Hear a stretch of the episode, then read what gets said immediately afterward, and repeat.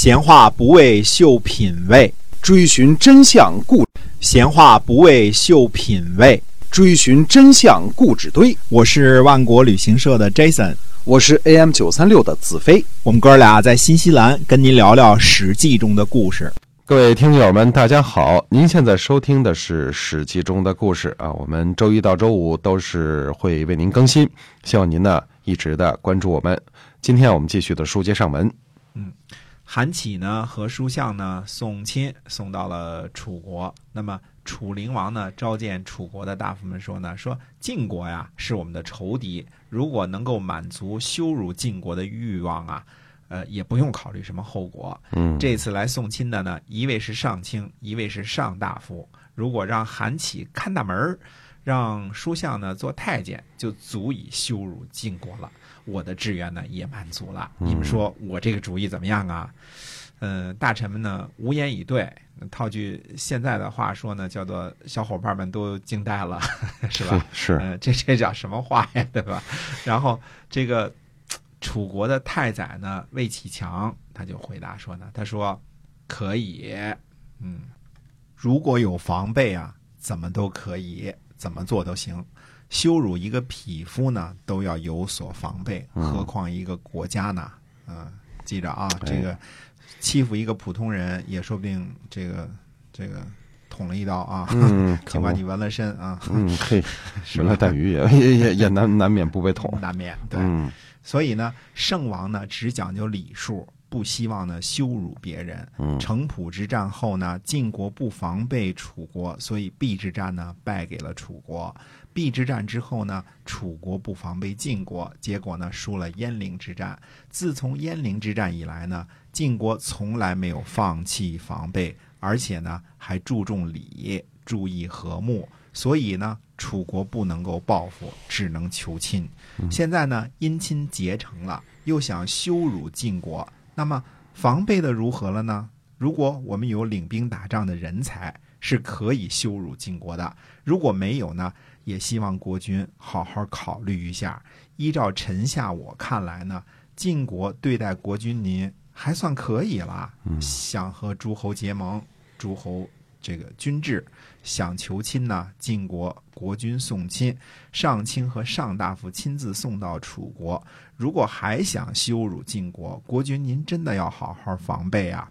韩起之下，赵成、中行吴、魏书、范鞅、智营、杨蛇书下之下有齐武、张替、季旦、女齐啊、梁炳、张格，还有府吏、苗文皇。这些呢都是诸侯可以选择的名将。呃，韩湘呢，就是韩湘子啊，为公族大夫；韩须呢，曾经接受国君的命令出使；季襄和邢代和舒秦、子羽都是大家族。韩的封邑有七座，这个城邑啊，都是县级别的。羊蛇四族呢都是望族。如果晋国呢损失了韩起和叔相，武清八大夫辅佐韩须和羊舌伯时，靠着他们的十家九县、九百辆战车，其余四十个县呢还有四千辆战车守备，奋起弩怒，抱其大耻。叔相的哥哥伯华做参谋，中行吴呢和魏书率兵，恐怕没有什么攻不克的地方吧。国君，您要是把亲事呢换算成这个冤仇，实在是无理招敌。如果没有防备呢，那就让群臣们去做俘虏吧，这样国君的心思呢也就可以满足了。那有什么不行啊？可以啊，嗯，就这这么一一堆话啊，说给这个楚灵王了。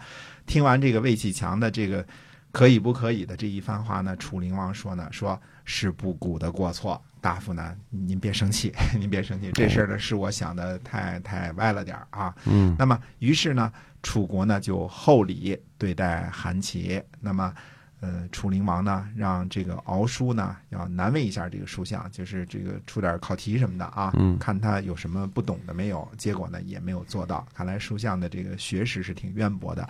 所以呢，楚国也厚礼呢招待杨蛇书相。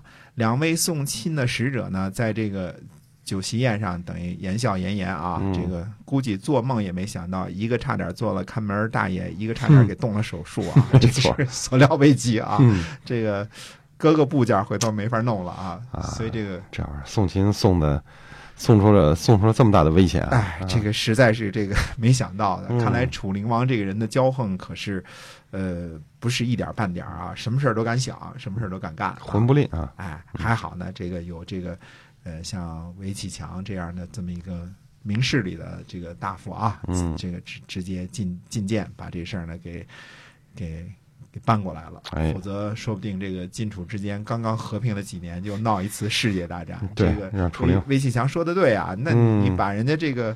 这个给变成看门大爷和太监了之后，那那晋国肯定跟你急啊，对吧？楚灵王挺会想的哈。哎，挺会想的。嗯你别说这个脑洞还是挺开的啊。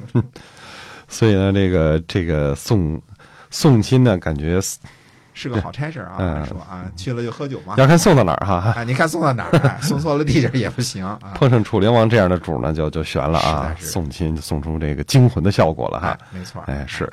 好，我们今天啊，这个《史记》中的故事呢，就先跟您聊到这儿。